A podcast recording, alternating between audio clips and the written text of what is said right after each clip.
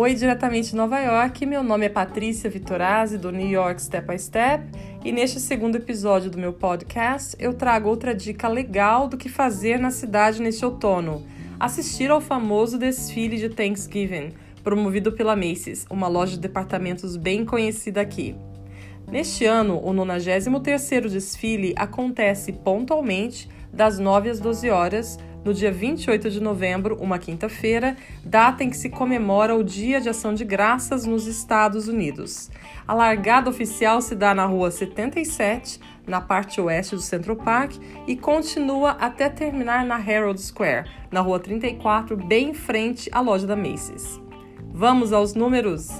O primeiro desfile aconteceu em novembro de 1924 e desde então reúne em média 3 milhões e meio de pessoas que vêm a Nova York só para ver de perto os famosos balões gigantes.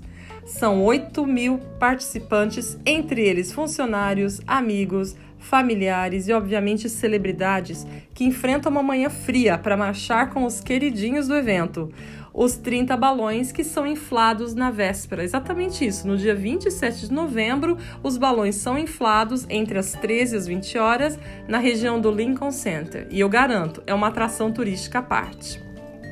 A novidade deste ano é uma homenagem às mulheres astronautas. Doutora Janet Cavandy e Kay Heyer, que também participarão do desfile. Com isso, a parada ganhou alguns personagens novos como o Snoopy astronauta e até o Love Flies Up to the Sky, o balão em forma de sol que reverencia o amor da artista japonesa mundialmente renomada, Yayoi Kusama. Mas os clássicos continuam lá. E mais uma vez, o dinossauro, o Elf, o quebra-nozes, o Bob Esponja e o Olaf da Disney, além de outras figurinhas carimbadas, estarão encantando o público, que também se reúne para ver as atrações musicais. Isso mesmo, não são apenas balões, não. O desfile reúne bandas, orquestras, vários carros alegóricos e, claro, muitos artistas.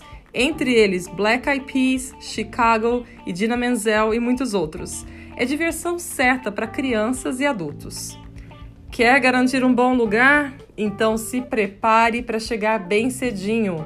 Às 6 horas da manhã, você já vai encontrar muita gente entre as ruas 59 e 75 na parte oeste do Central Park, porque é exatamente aí neste trecho que você terá a melhor vista. A Sexta Avenida, entre as ruas 38 e 59, também é uma outra boa opção.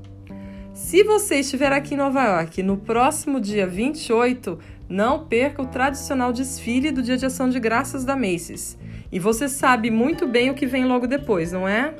o Black Friday. Mas isso é assunto para o próximo episódio aqui no meu podcast New York Step by Step. Até lá!